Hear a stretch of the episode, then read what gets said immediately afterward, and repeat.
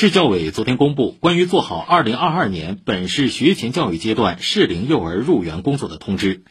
今年上海学前教育阶段适龄幼儿入园工作政策与去年保持总体一致。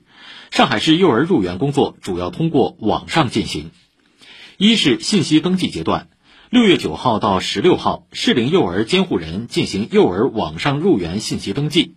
二是报名验证阶段。六月二十四号开始，各区相继启动报名验证工作，按照本区入园政策组织家长进行网上报名和验证。七月二十二号前基本完成报名验证。三是录取通知阶段，八月十五号前各区基本完成幼儿入园工作，并向符合条件的幼儿家长发放通知。市教委还介绍，目前已针对疫情防控推出新生入学十项便民举措。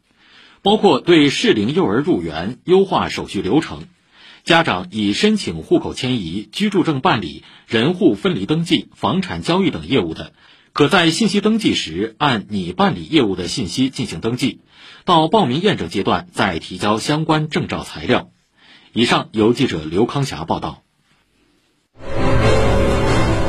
让党旗在抗疫一线高高飘扬。